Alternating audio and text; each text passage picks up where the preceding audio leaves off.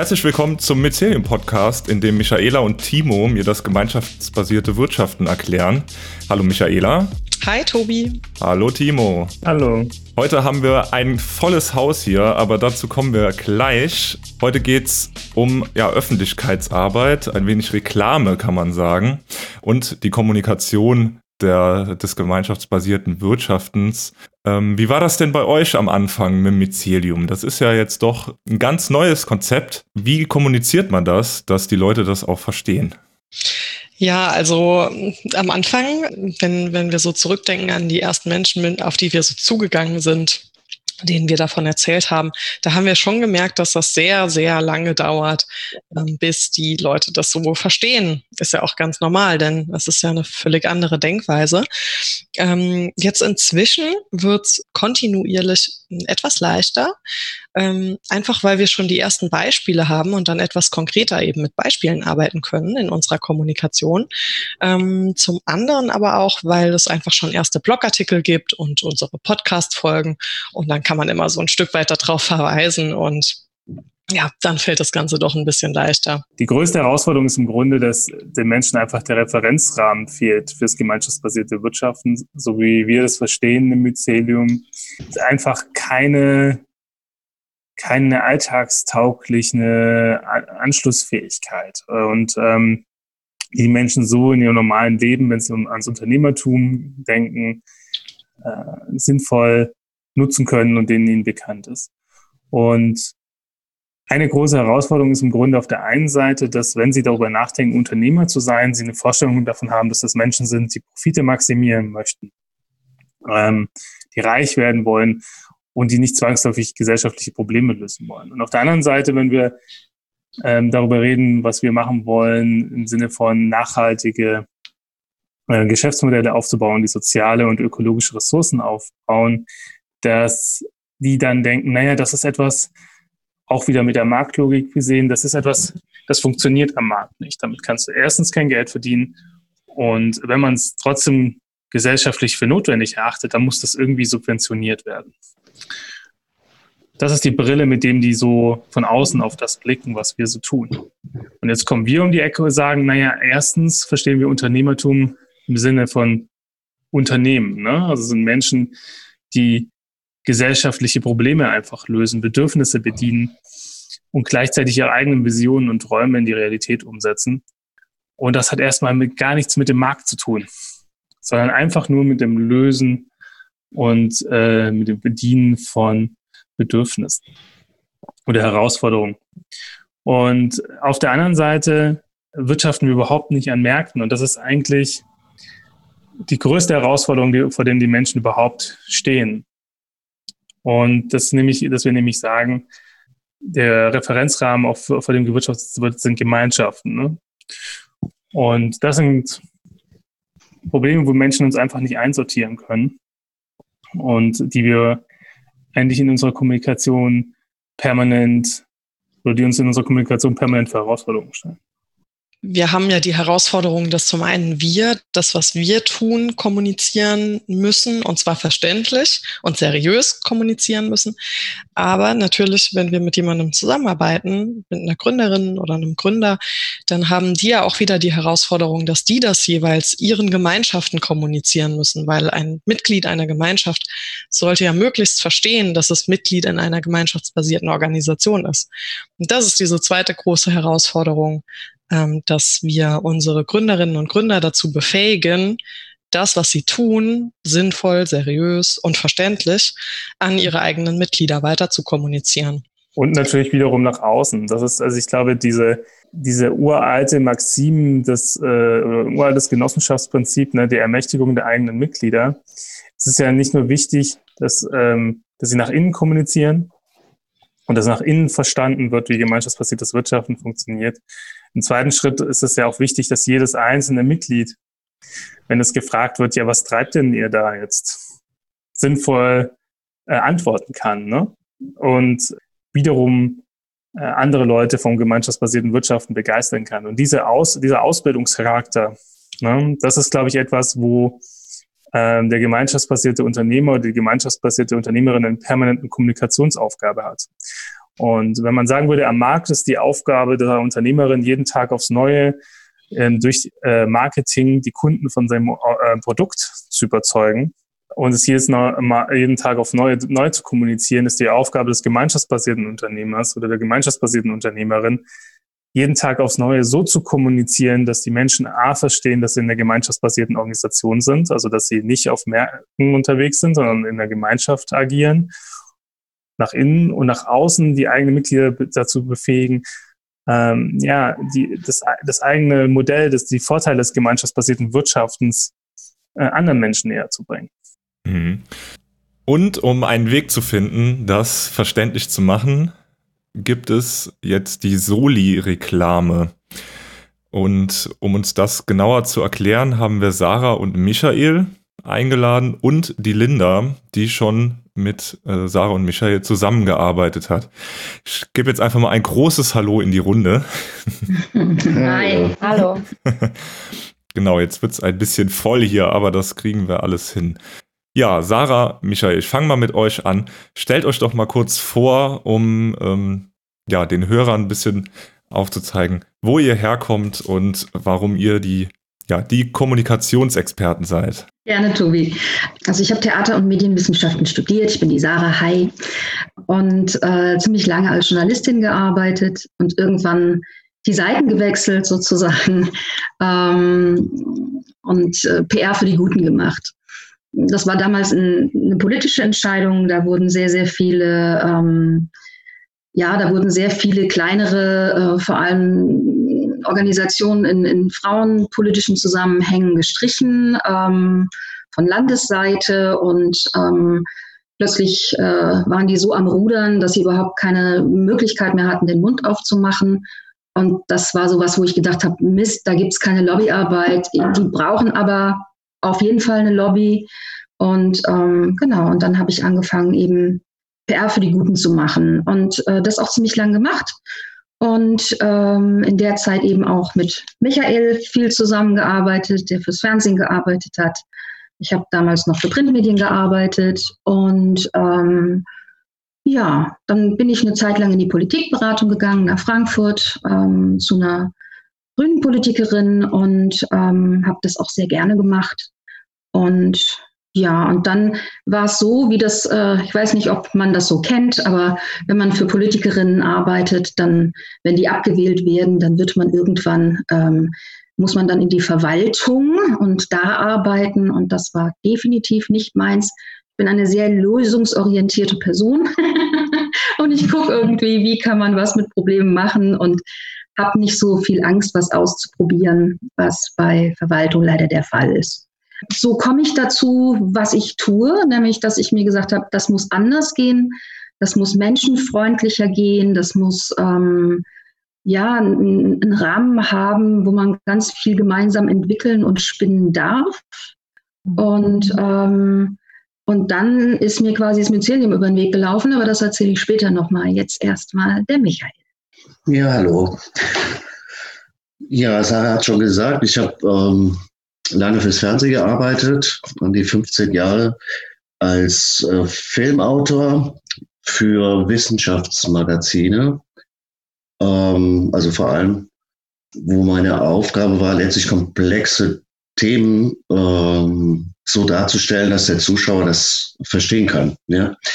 Und bei dem Thema gemeinschaftsbasiertes Wirtschaften ähm, kann man sagen, könnte man das auch gebrauchen, weil es ja doch ein sehr ähm, ungewöhnliches ähm, Format ist, in, in, ähm, in einer durch und durch Kapital, ähm, vom Kapitalismus äh, durchdrängte Gesellschaft ist, ja.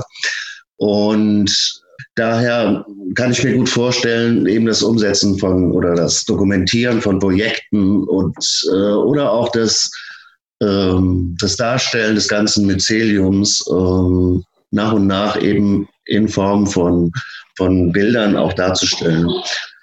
Ein sehr komplexes Thema, was aber ja für die Öffentlichkeit bereitgestellt, kommuniziert werden sollte. Was wäre denn so, also wie würdet ihr das angehen oder wie geht ihr das an? Ich, ich komme da nochmal quasi von, ähm, von anderen Seite. Dadurch, dass ich eher am am strategisch überlegen bin, auf der einen Seite, nämlich ähm, also einfach auch mit Michaela und, und, und Timo zusammen zu schauen, ähm, wo, wo geht es denn hin? Also das in meiner Vorstellung ist es so, dass das Myzel, wenn es wächst, ähm, quasi auch in Bewegung kommt. Also dass es eine Bewegung gibt, äh, anders wirtschaften zu wollen. Und ähm, wenn wir gute Arbeit machen, ähm, vielleicht irgendwann auch nicht mehr drum rumzukommen, äh, sich damit zu beschäftigen. Und das heißt, wir haben verschiedene Ebenen von Kommunikation. Wir haben ähm, eine, die umfassend und tiefgreifend ist, wie kommunizieren wir das sauber nach außen ähm, und, und gucken da auch, gucken da auch, dass das nicht nur seriös rüberkommt, sondern eben auch das Lustvolle. Also was wir immer, wenn, wenn die Einzelprojekte erzählen, warum sie das machen wollen, was sie da machen, wo ganz viel Herzblut drin steckt, wo ganz viel Lebendigkeit drin steckt. Also ich glaube, kein Entrepreneur, der irgendwie seinen Bankkredit haben möchte, wird jemals so agieren, wie hier in dieser Lern- und Handlungsgemeinschaft oder überhaupt im Mycelium agiert wird, mit so viel Freude und so viel. Ich versuche das in Kommunikation auch rüberzubringen. Ja, also äh, das ist eben auf diesen, auf bei diesen Einzelprojekten ganz stark, wie, wie, wie willst du kommunizieren? Wer bist du überhaupt? Was ist deine Idee? Was treibt dich an? Was ist dein Herzblut? Ähm, was, was ist deine Notwendigkeit, das zu machen, was du da gerade machst? Also ich muss erst mal ganz viel verstehen bevor ich mit den Leuten ins Texten gehen kann. Also wo ich dann Vorschläge mache, wo sie zurückmelden, das ist was oder das ist gar nichts. Und, ähm, und das, da nähern wir uns so an. Und ähm, die Arbeit mit, äh, mit Timo und Michaela ist ein bisschen theoretischer. Ja, also das ist äh, wirklich, welche Dimensionen hat das alles? Und welche können wir gerade im Moment kommunizieren und welche braucht noch ein bisschen Zeit, weil, weil das ist was, was aufeinander aufbauen muss ähm, auch damit man die Menschen nicht überfordert. Also mit, mit äh, gleich irgendwie mit, Gesellschaftstheorien zu kommen, da, äh, da hüpfen die von Bord. Ja, so. Ähm, wenn man aber anfängt zu sagen, hier, also Timo hat das damals gemacht, ich habe ihn kennengelernt bei dem We Thinking Forum von äh, den Kommunikationslotsen. Der hat gesagt, jetzt stell dir mal ein Dorf vor. Und das ist irgendwie dabei, äh, die Infrastruktur zu verlieren, die soziale, irgendwie, es gibt keinen Bäcker mehr, es gibt keinen Metzger mehr, die Kneipe ist kurz vorm Schließen. Ähm, so, und wie, wie kriegen wir das hin, dass dieses Dorf wieder lebenswert wird? Weil, wenn es marktwirtschaftlich betrachtet wird, so ein kleines Dorf sich nicht lohnt, da einen Laden hinzustellen oder eine Kneipe hinzustellen. Aber wenn wir den Markt rausnehmen und davon ausgehen, was die Leute brauchen und ähm, dass sie dafür selber sorgen können, dass es das gibt, ja, dann wird es total spannend. Und das war was, wo ich Feuer gefangen habe und wo ich gesagt habe, ja, das muss in die Breite, auf jeden Fall. das ist gut, das tut der Welt gut, das tut den Menschen gut. Ich glaube, die größte Herausforderung ist, dass wir alle sagen würden, ja, Kommunikation, warum braucht man dafür eigentlich Experten? Wir tun es doch ständig. Und bei Michaela und mir ist es so ein bisschen, wir sind ja auch keine Kommunikationsexperten, ja. Wir kommunizieren auch ständig, aber wir, wir merken einfach unsere eigenen Grenzen. Ne? Gerade diese Herausforderung eben zu merken, dass äh, jede Kommunikation, die man eben macht, unweigerlich bei dem Gegenüber ähm, Anker setzt. Ne? Also bestehende äh, Deutungszusammenhänge aktiviert. Und das ist bei jedem Menschen anders. Und das ist tatsächlich eine große Herausforderung, damit äh, proaktiv umzugehen und nicht nur zu, ähm, zu reagieren. Ne? Ich denke gerade, ähm, dass wir häufig vor der Herausforderung stehen, dass wir also alle Beteiligten, die irgendwelche gemeinschaftsbasierten Organisationen gründen, dass sie einfach von ihrem eigenen Referenzrahmen aus beginnen zu kommunizieren und sich häufig eigentlich gar nicht bewusst machen, vor wem kommuniziere ich eigentlich? Welche Botschaft kann der andere eben aufnehmen? Und das ist etwas, wo ich auch denke, dass es eben sehr hilft, sich mit diesen Themen Kommunikation, wie bringe ich meine, mein Thema wirklich rüber? Äh, und jetzt in, in diesem ganz neuen Feld, wo es eben nicht um Marketing geht, sondern um Kommunikation. Vielleicht würdest du da kurz nochmal so ein bisschen diese Unterschiede aus eurer Perspektive nochmal rüberbringen. Also wir heißen Soli Reklame, weil das äh, von Reklamé, also äh, oder von Reklamare, also dem Ausrufen kommt. Das heißt, etwas, etwas deutlich machen, etwas in die Welt rufen. Wir heißen nicht Werbung, ähm, was abgesehen davon seit Beginn des 19. Jahrhunderts ausschließlich als Soldatenwerbung äh, genutzt wurde und wo es immer darum geht, den Leuten ein Bedürfnis zu verschaffen nach etwas, was sie eigentlich gar nicht brauchen. Ähm, das machen wir nicht, sondern ähm, wir versuchen quasi für die Projekte, also es, es gibt so drei, es gibt so drei Möglichkeiten. Ähm, einerseits, dass, dass äh, die Projekte bei uns lernen können, ähm, wie schaffe ich es, äh, das nach außen zu bringen, was wir tun. Ja, und ähm, das Zweite wäre einfach, dass, dass sie uns davon auch was abgeben, weil sie sagen, hier mit unserer Gabe wollen wir, wollen wir die Welt verändern und äh, wollen jetzt nicht Öffentlichkeitsarbeit lernen. Ähm, genau. Und das Dritte ist eben, dass wir eine Gemeinschaftskommunikation schaffen. Was nicht heißt, dass alle immer dieselben Worte benutzen müssen, dass alle immer, sondern es geht wirklich um Situations Bedingtheit. Wen habe ich da als Gegenüber? Ähm, was kann ich wann, wie einsetzen? Wie mache ich einen, wie mache ich einen ersten vorsichtigen Schritt?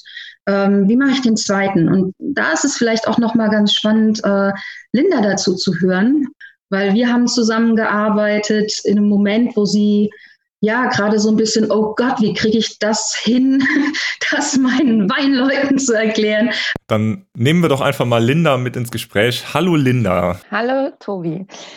Ja, also ich bin, ich, ich bin Winzerin, Önologin ähm, und ich, ha, ich möchte ein, oder ich werde eine Weinbar eröffnen, eine gemeinschaftsbasierte. Ich habe, glaube ich, also ich habe, glaube ich, zwei Herausforderungen. Ähm, zum einen, also ich komme aus der marktwirtschaftlichen Ecke ähm, und ich wollte eigentlich eine Weinbar ganz normal aufziehen, so wie es jeder kennt. Und habe dann eben den Timo getroffen in Trier und ähm, dann wurde mir das geschmackhaft gemacht mit dem Gemeinschaftsbasiert und habe mich dann dafür entschieden, dass ich das gemeinschaftsbasiert aufziehen möchte. Und ähm, mein Ansatz für eine Weinbar war schon immer, dass ich die Türen öffnen möchte für jeden und für jede und dass ich ähm, eben keinen Club machen möchte, wo die Leute nur reinkommen, wenn sie Mitglied sind, weil, ähm, weil ich einfach finde, dass man den Leuten die Grenze oder die, die Barriere zu Wein so, so niedrig wie möglich gestalten sollte für die Menschen. Und ähm, das führt halt dazu, dass man halt auf Leute trifft, die halt an sich nicht wirklich offen sind für gemeinschaftsbasiert, die ich aber trotzdem in meiner Bar haben möchte. Und das ist halt, das war so eine große Herausforderung bei meiner, ja, bei meiner Reklame sozusagen ähm, und bei Menschen finden oder men das Menschen auch erklären, was ich da machen möchte. Ähm, weil ich halt immer wieder auf diese Menschen treffe, die halt damit überhaupt gar nichts anfangen können. Und viele, die halt bei uns in der, in der Lern- und Handlungsgemeinschaft sind, die, ähm, die sind an sich in einer, in einer Branche, in einem Sektor, wo die Leute vielleicht auch schon offener sind für sowas. Also die sind einfach schon, die sind auch oft in der Beratungsbranche oder ähm, zum Beispiel gibt's ja auch diesen Happy Place in Darmstadt, da machen Leute Yoga, da gibt's Achtsamkeitsmeditation und alles drum und dran. Und die Leute, die sind vielleicht, haben sich schon mal vielleicht damit beschäftigt, die kennen das schon ein bisschen. Und ähm, ja, meine Leute eben nicht oder viele von meinen Leuten eben nicht ja, also das war für mich eine große Herausforderung.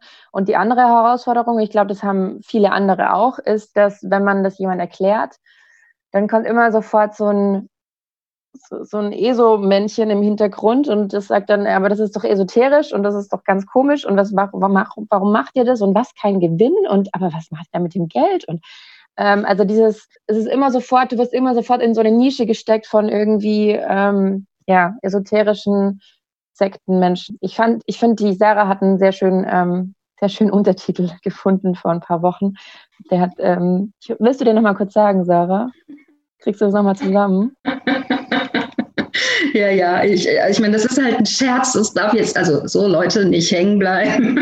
Nee, eh nicht, aber ich finde Ja, ja, nein, aber es war, nein, es war so, dass ich gesagt habe, wir müssen, wir müssen quasi was finden, damit wir nicht für eine indoktrinierende, kommunistisch-esoterische Vollhippie-Sekte gehalten werden. Und äh, darüber haben wir sehr, sehr, sehr gelacht, aber ich habe das quasi zugespitzt. Aber so in, im Kleinen ähm, hat es einfach schon jeder von uns erlebt, so diese skeptischen Augenbrauen, die nach oben gehen und äh, so, wie kann ich dich denn jetzt einschätzen? Wer bist du, dass du gerade so seltsame Sachen erzählst? Und ähm, ja, das zeigt einfach nur, wie, wie sehr wir einfach auch in diesem kapitalistischen System verwurzelt sind und in der Marktwirtschaft verwurzelt sind. Und ähm, Und ich glaube, ich habe mit Linda gemeinsam einfach einen Text gefunden, der total viel Spaß macht. Ich bin immer auch so ein bisschen verwundert, weil das, was, ich, was wir tun, ist auf, auf der einen Seite verhältnismäßig unspektakulär eigentlich, weil wir eine Form von Wirtschaften so ein bisschen ins 21. Jahrhundert übersetzen, die bis vor kurzem vollkommen normal war, ne, auf Basis äh, von natürlichen Gemeinschaften zu wirtschaften. Und das Einzige, was wir streichen, ist ähm, die, das Natürliche, sondern sagen intentional, ne? also Menschen, die zusammenarbeiten. Und also eigentlich ist das überhaupt nicht neu, was wir tun. Und dieses es zeigt einfach, wie dominierend diese Sozialisierung stattgefunden hat, dieses, das, die uns einfach zu Marktmenschen erzogen hat ähm, und wie tief die in uns eingesickert ist. Und dass die Leute das für verrückt halten können oder für unrealistisch. Überhaupt zu denken, dass es realistischer ist, ein Angebot am Markt zu machen, als auf Basis einer Gemeinschaft. Ich weiß nicht, wir erinnern uns, äh, wir leben gerade in Corona-Zeiten, ja. Viele Märkte brechen von einem Tag auf den anderen weg. Und es gibt immer noch Menschen, die es äh, für unrealistisch halten, auf Basis von Gemeinschaften zu wirtschaften. Und das ist einfach ein Zeichen von Sozialisierung. Und ich glaube, wo Linda jetzt quasi, und das ist einfach so ein Punkt, wo Linda jetzt einfach tatsächlich in ihrer Gründungsphase andockt und wo man, ähm, wo man diesen Leuten halt häufig, und das ist ja einfach das, was wir zu tun haben. Also die Leute denken ja, wir, wir arbeiten häufig mit Menschen zusammen, die in irgendeiner Weise radikal wären und so weiter. Also man kann vielleicht sagen, dass die Gründerinnen verhältnismäßig offen sind für und schon ihre Erfahrungen gesammelt haben. Aber die Mitglieder unserer Organisation, also die einfachen Mitglieder, das sind wirklich normalos. Ja. Und da ist halt, da kommt das Thema Kommunikation ins Spiel. Ne?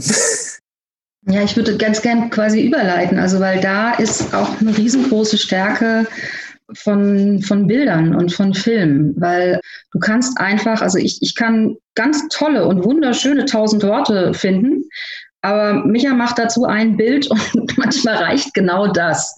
Und also das war auch so eines der Punkte, wo wir uns zusammengetan haben und uns da auch einfach gut ergänzen mit ähm, einerseits äh, ähm, gerade jetzt im Anfang der Projekte, wo man es viel braucht, irgendwie Texte zu machen und äh, zu helfen, was eine Struktur, was Flyer angeht oder, oder die Webseite oder wie auch immer. Und ähm, wenn es aber so am, am, am Laufen ist oder beziehungsweise wenn, ähm, wenn man schon mal Beispiele hat, um was erklären zu können, das ist immer so, so Gold wert. Ja? Also wenn man den Leuten sagen kann, guckt mal, hier, das funktioniert. Ja? Und die machen das so und so. Und da kommt einfach Michael und der Film ins Spiel, genau solche Sachen zu dokumentieren und zu zeigen. Mhm. Jetzt ähm, können wir ja mal ein Beispiel machen. Der durchschnittliche Weintrinker, sage ich jetzt mal, ist äh, 40 bis 50 männlich, fährt gerne RS5 und äh, ist eher marktwirtschaftlich orientiert, würde ich mal sagen. Und genau das ist das Problem. Äh, genau, das ist das Problem. Wie äh, seid ihr an so jemanden herangetreten, um ihm deine doch etwas andere Idee von einer Weinbar schmackhaft zu machen? Zum einen ist es äh, einfach so, dass ich genau das Gegenteil bin von dem, was du gerade gesagt hast und möchte deshalb auch keine solchen Menschen ansprechen. Und zum anderen ähm, ist genau eben das meine, mein Ziel. Also in meiner Weinbar möchte ich die Dekadenz und die Barrieren, die mit Wein oft verbunden werden und die ähm, viele Menschen davon abhalten, in eine Weinbar zu gehen, überhaupt über Wein zu sprechen, sich trauen, über Wein zu sprechen genau das möchte ich durch meine Weinbar eben verändern. Und das ist, ähm, also ich glaube, das kommt ganz darauf an, wie man auf die Leute zugeht. Einfach durch, durch mich, wie ich mein, mein Wesen einfach und eine Frau. Ähm, und eben nicht 40 bis 50 und auch keine Audi-Fahrerin, die ähm, ja eben den Leuten meinen schmackhaft machen möchte und, und ihnen zeigen möchte, dass, dass, dass vor allem das Wein keine Dekadenz ist und vor allem derjenige, der den Wein macht, nämlich der Winzer, der ist so der, am wenigsten dekadent in der ganzen Kette und der ist Landwirt und der steht einfach, äh, der steht einfach auf seinem, auf seinem Weinberg oder der steht halt im Keller und und, und hat und ist dreckig und ist schmutzig und ähm, ist, ist null dekadent und ist halt überhaupt nicht der, ähm, also es ist nichts im Vergleich zu denjenigen, die halt gerne mit, die mit Wein handeln und die Millionen und mit, für Millio also mit Millionen Euros handeln und ähm, keine Ahnung, wie viel tausende Euro für eine Flasche Wein ausgeben, wo wir jetzt heutzutage auch schon sind. Und, ähm, und es gibt eben großartige Winzer und genau denen möchte ich halt auch die Möglichkeit geben, Kunden zu finden, Leute zu finden, ähm, die ihre Weine gut finden. Und ähm, ja, und da eben diese die ganze Dekadenz einfach rausnehmen aus diesem ganzen Konzept. Und welche Möglichkeit habt ihr gefunden, um diese Dekadenz eben nicht zu projizieren, sondern die anderen Leute, also die Linda als ihre Kunden haben möchte, anzusprechen? Ja, es waren, waren so, mehrere Aspekte dabei. Also das eine war quasi, Geschichten zu erzählen. Ja, also ähm, Linda auch erstmal in den Vordergrund zu rücken und zu sagen, hier, das ist Linda, die ist Önologin, die hat als Winzerin gearbeitet, die ist bald Weinbarbesitzerin und die liebt Wein mit allem, was sie ist, ja, und sagt, Wein ist für alle. So, das war erstmal die Aussage, die, die steht, ja.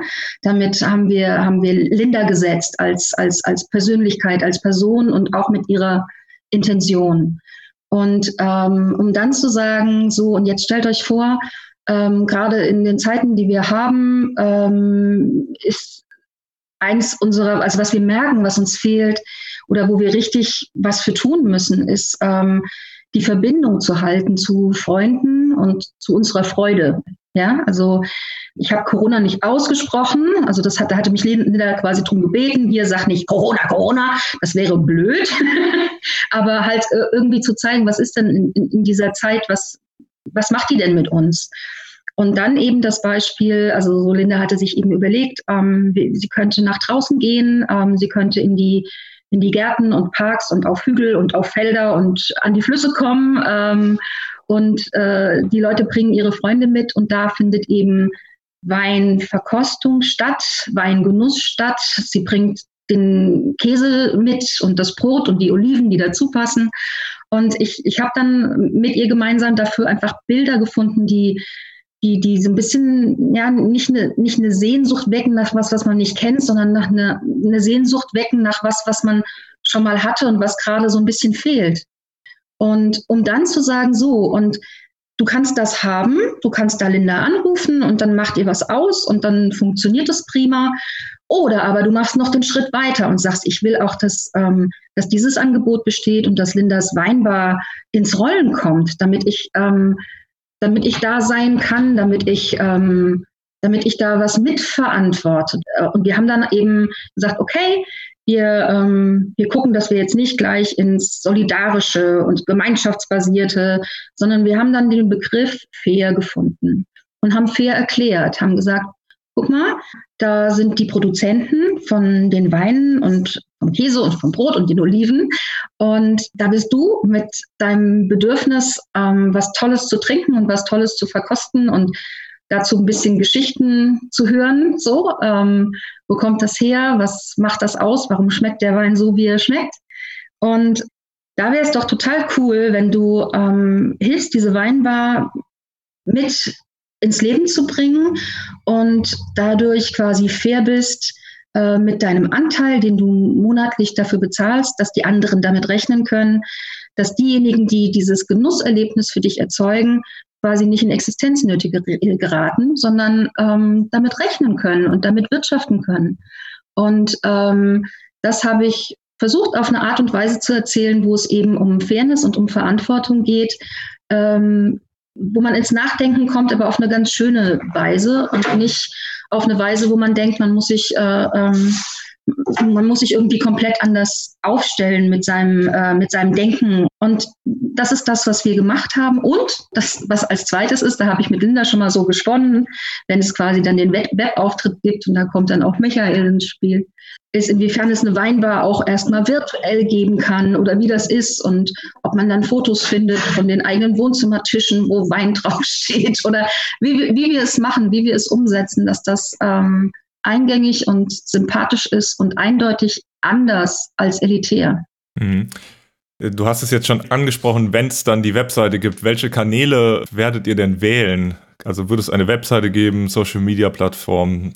Videos? Eine Website, ähm, Facebook, Instagram, die eingängigen und, und viel Mund-zu-Mund-Propaganda wird es einfach auch sein. Also ähm, ich bin ja, ich wohne ja in Freiburg und da möchte ich diese Weinbar auch ähm, eröffnen und, und da wird es einfach drum und drum gehen, den Leuten das zu erzählen und dann zu hoffen, dass sie es so gut finden, dass sie dann zum nächsten Rennen sagen, hast du schon gehört, da gibt es bald eine gemeinschaftsbasierte Weinbar. Und natürlich halt auch dort ähm, dann werben mit Flyern etc., wo man halt auch davon ausgehen kann, dass, dass man auch solche Leute findet. Also ähm, vielleicht auch, es gibt drei Solavis in Freiburg, da irgendwie an die Leute rantreten. Dann ähm, ja, und es gibt, es gibt äh, andere gemeinschaftsbasierte ähm, Wirtschaftsleute in, in Freiburg, auch an die rantreten. Funktioniert ja die Kommunikation über ein gemeinschaftsbasiertes Projekt besser von äh, zu Mund zu Mund als jetzt ein marktwirtschaftliches Projekt? Ich denke ja. Auf jeden Fall.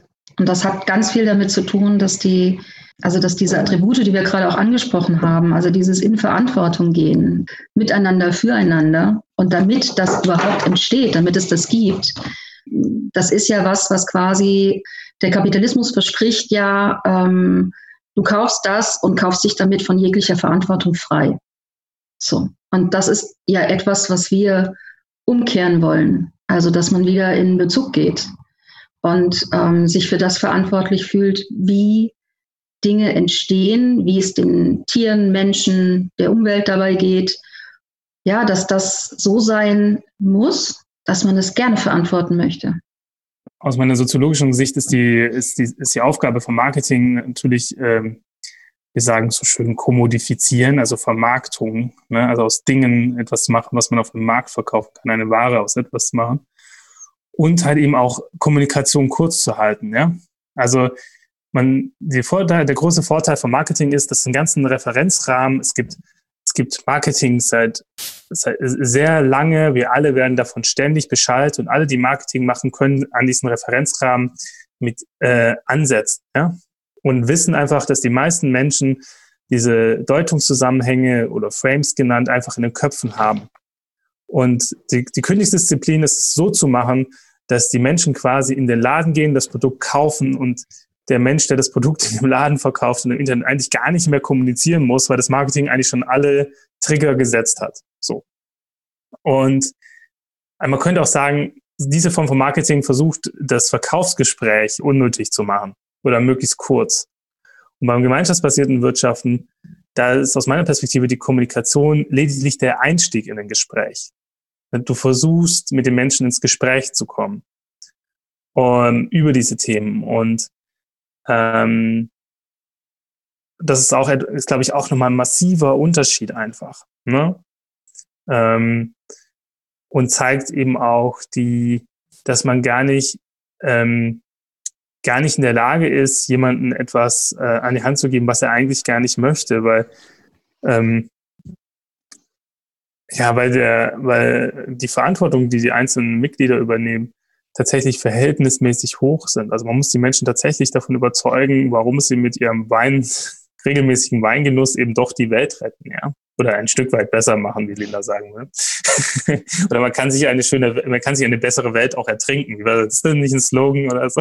Ich glaube, das Schöne ist, was man dabei sieht, auch insbesondere bei dem Konzept von Linda, ist, dass es ähm, oft wird, wird ähm, alternativen Wirtschaftsformen äh, vorgeworfen, dass die ähm, nur so elitäre Gruppen bedienen, die ähm, schon alle total alternativ denken und die total weit sind und ne, so der also das ist wirklich so, so alles doch Hippies sind und Alternativos oder so, die da mitmachen.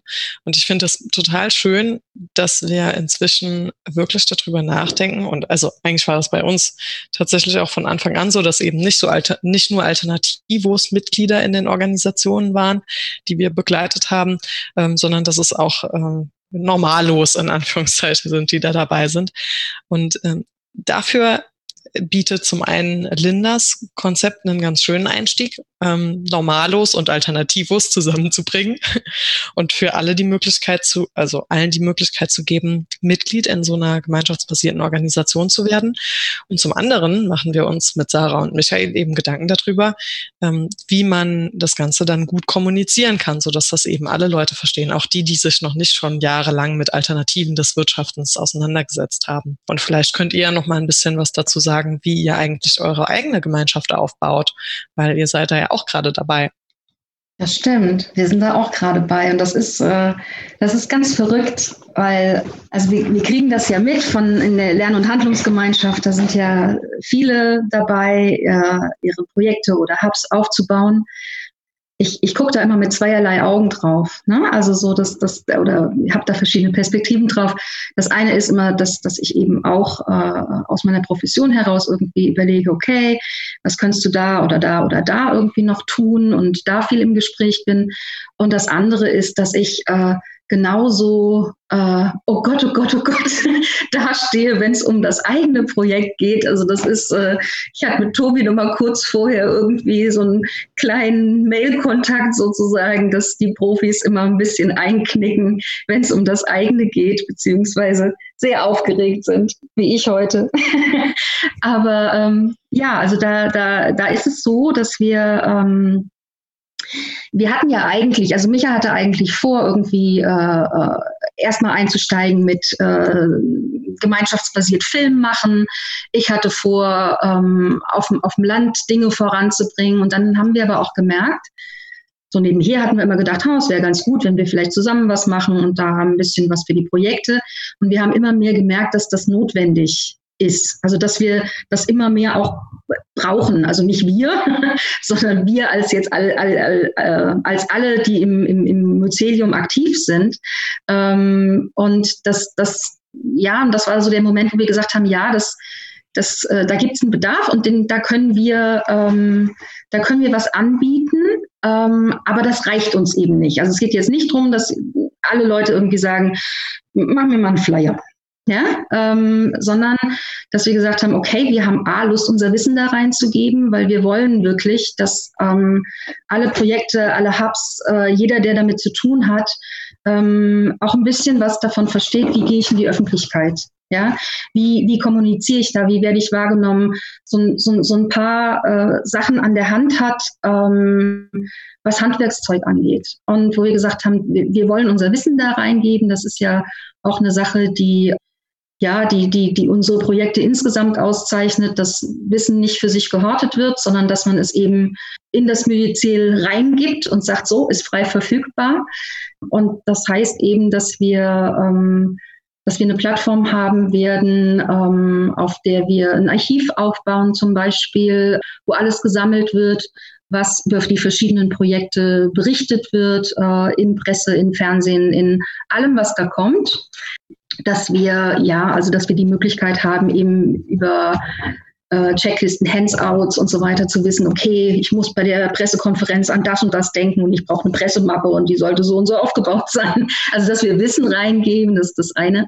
Und das andere ähm, ist, dass wir natürlich auch Arbeit abnehmen, aber dass wir alle brauchen, die bei uns Mitglied werden, um immer auch Beispiele zu haben, um eine große Kommunikation möglich zu machen. Ja, ähm, und das ist eben was, wenn es dann darum geht, dass ein, ein Erklärfilm gemacht wird oder dass ein, ähm, ein, ähm, ein Buch entsteht, ja, dass man äh, das vielleicht auch nochmal andere Formate hat, wo vielleicht Lernlandkarten drin sind oder wie auch immer. Also so, dass wir sowas gemeinsam entwickeln müssen. Ja, also das ist ähm, das ist auch nicht äh, nur wir oder, oder dass das Timo und Michaela sagen so, ähm, wir haben uns jetzt überlegt, wir machen mal dieses und jenes. Ähm, das ist okay, aber wir brauchen immer die gesamte, unsere gesamte Gemeinschaft äh, der Myzel-Mitglieder, ähm, um sowas auch authentisch und, und wahr werden zu lassen.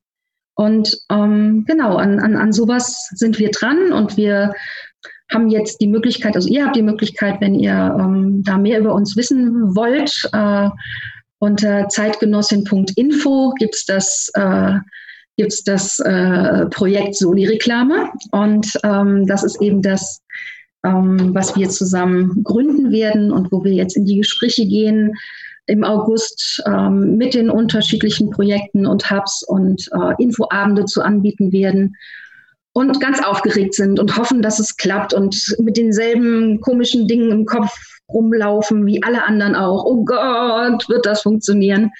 Und ja, aber da stehen wir gerade und freuen uns mega drauf, dass das weitergeht.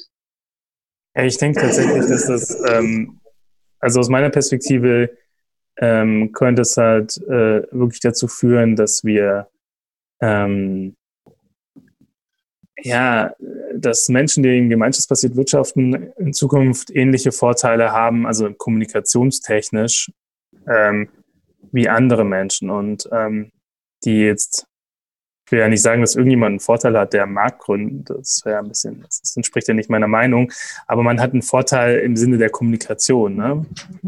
Äh, falls ihr einen Podcast machen wollt über euer also wollen wir garantiert. Ne? Und nur, dass du es weißt, ähm, du stehst unten schon auf unserer Website als äh, Featured von Soli-Reklame mit Link und allem. Ah ja, super. ich finde es total spannend, die Reise, ähm, also diese Reise, auf die wir uns begeben gemeinsam. Denn das wird für uns ein riesengroßes ähm, äh, Experiment auch gemeinsam mit euch. Denn ähm, Timo und ich machen uns immer sehr, sehr viele Gedanken über Begriffe. Und da so viele Begriffe irgendwie schon belegt sind, fällt es uns immer total schwer, diese, also so fancy Begriffe auszuwählen, die dann total gut klingen. Also alle, die hier jetzt schon ein paar Folgen von diesem Podcast gehört haben, werden sich schon gedacht haben, oh mein Gott, was machen die beiden denn? Die sind ja total oldschool da mit ihrer Solidarität oder mit ihrer Lern- und Handlungsgemeinschaft, dieser mega krass sperrige Begriff. Ähm, aber wir haben da ungefähr irgendwie vier Wochen lang von morgens bis abends drüber nachgedacht, wie wir dieses Ding nennen. Und ähm, wir können uns dann oft nicht überwinden zu solchen ähm, wundervoll klingenden Begriffen, die dann aber nicht wirklich ausdrücken, was wir damit meinen, sondern die schon irgendwie anders belegt sind. Ähm, und ähm, auch solche Begriffe wie Fairness oder so äh, sind ja häufig äh, tatsächlich äh, einfach belegt durch, durch äh, konkurrenzorientierte Organisationen, die, die dann sagen, okay, wir überwinden unsere Konkurrenz und sind ja jetzt mal fair miteinander oder so. Ähm, oder, oder Fair Trade oder sowas, wo man zwar einen fairen Preis bezahlt, aber ja immer noch auf, auf Basis von Märkten wirtschaftet. Daher fällt uns das so unglaublich schwer und wir sind jetzt wirklich ganz gespannt auch, wie das in der Zusammenarbeit eben, äh, welche neuen Begriffe wir vielleicht auch finden, die die schön klingen, also die vielleicht auch schöner klingen als das, was wir uns da bisher so überlegt haben, aber zum anderen auch gut ausdrücken, was wir damit meinen, die wir vielleicht ganz neu belegen. Ja, wobei, also sagen wir es mal so, ich glaube, dass, ähm, dass es gut ist, ähm, auch Begriffe zu haben, an denen wir uns reiben. Ja, also so, ähm, weil das ist ja, also wir, wir verlangen ja, oder die, diese Form zu denken und diese Form des Wirtschaftens verlangt den Menschen insofern eine Menge ab, dass sie sich eben wieder in Verantwortung begeben und in Beziehungen begeben. Und das ist nichts, wo man mal ein fancy Wort findet und dann sagt an einem Nachmittag, ja klar, mache ich gar kein Problem, keine fünf Minuten drüber nachgedacht hat, sondern dafür braucht es eben ähm, ein wirkliches Nachdenken, ein Aushandlungsprozess, ein, ein, also alles Mögliche, also auch, auch Höhen und Tiefen. Ja? Ähm, die Frage ist nur wirklich, was funktioniert gut für eine Erstansprache, was schiebt man nach, ja, wo geht man dann in die Tiefe und muss auch unbequem werden. Ja, also ich bin auch der Meinung, äh, dass Sachen, die komplex sind, durchaus auch hm, Zeit dauern dürfen. Ja, also dieses persönliche Gespräch, was man, was wir alle führen müssen, immer wieder, das, ähm, das, das ist was, das ist nicht in drei Minuten abgehandelt und das ist gut so, weil es entspricht quasi dem, was wir machen. Das ist eine Auseinandersetzungsarbeit, ähm, die passieren muss. Ja. Und ähm, die Menschen verändern sich ja auch, wenn sie daran teilhaben. Also das den Spaß, den sie haben, den haben sie nicht, weil sie den Wein trinken. Also den haben sie auch, ja. Aber den haben sie auch, ähm, weil sie in Verantwortung gehen, weil sie was möglich machen, weil plötzlich Linda was tun kann. Ähm, das sind ganz andere Faktoren und die brauchen verschiedene Ebenen an Kommunikation und Zeit. Und deswegen, ich finde eure Begriffe überhaupt nicht verkehrt, sondern die Frage ist, ähm, wann setzt man sie wie ein und gibt es Alternativen für andere Ansprechpartnerinnen oder für den ersten Kontakt? Genau, das würde ich auch sagen, das ist im Wesentlichen eine wichtige Fähigkeit, ähm, wo auch ähm, eure ja, eure Expertise eben zum Tragen kommt. Und das ist nämlich tatsächlich auch so, äh, Michaela und ich haben halt einfach eine gewisse, ähm, häufig halt auch eine gewisse Flughöhe. Und ähm, was, ähm, was einfach sehr spannend ist und was auch einfach die Lernerfahrung ist, und das ist ja auch etwas, was ihr ähm, beobachtet einfach. Ne? Also die, die Einzelprojekte ähm, ähm machen mit bestimmten Kommunikationsmethoden, bestimmten Begriffen, bestimmte Erfahrungen, ja. Ihr registriert das ähm, und arbeitet das im Grunde äh, für das einzelne Projekt auf, aber äh, im Ende kommuniziert ihr das auch wiederum ins Netzwerk und wir alle werden können, können daraus lernen. Das ist im Grunde ja auch ein, ein, ein Mycelium-Prinzip, dass wir halt eben permanente Feedback-Schleifen eben einbauen und Experimente. Und dadurch, dass wir immer wieder neu gründen, dass immer wieder neue Organisationen hinzukommen, ähm, haben wir die Möglichkeit, jedes Mal aufs Neue zu experimentieren. Und das ist, glaube ich, auch wichtig zu verstehen. Wir beziehen uns ja aufeinander. Es ist ja nicht so, dass wir sagen, jede Organisation ist, steht für sich alleine, sondern wir ähm, entscheiden uns ja bewusst auch, ähm, auf Dauer miteinander zu kooperieren. Und dadurch äh, bekommen wir halt eben auch diese Vorteile, dass wir halt eben auch auf Dauer von Erfahrungen profitieren, die die Menschen lange vor dir gemacht haben. Und die Leute, die schon lange dabei sind und denken, sie wüssten alles, äh, bekommen die Möglichkeit, dann doch noch mal was zu lernen und überrascht zu werden und so. Ne? Und ähm, deswegen finde ich das nämlich auch gerade spannend. Also auf der einen Seite macht er ein Angebot für einzelne Organisationen, aber er bringt halt, er bringt halt eben auch eine Systemdienstleistung. Und, ähm, und das ist, glaube ich, ähm, für alle Beteiligten dann auch die Möglichkeit, ähm, ja, Innovationen äh, zu erleben, an die man selber so gar nicht gedacht hat. Zum Abschluss, Linda, möchtest du vielleicht noch über deine Weinbar einen kurzen Satz verlieren? Suchst du noch Menschen, die dort Verantwortung übernehmen oder ist äh, die Weinbar schon ausgebucht? Ähm, nee, also bei mir sieht es gerade so aus, dass ich auf der Suche bin nach einer Location, mhm. Nach einer passenden Location. Ähm, ich bin zwar in vielen Gesprächen ähm, mit Leuten, aber ähm, es ist immer noch nicht, es ist immer noch nicht fixes. Ich habe immer noch keinen Mietvertrag unterschrieben.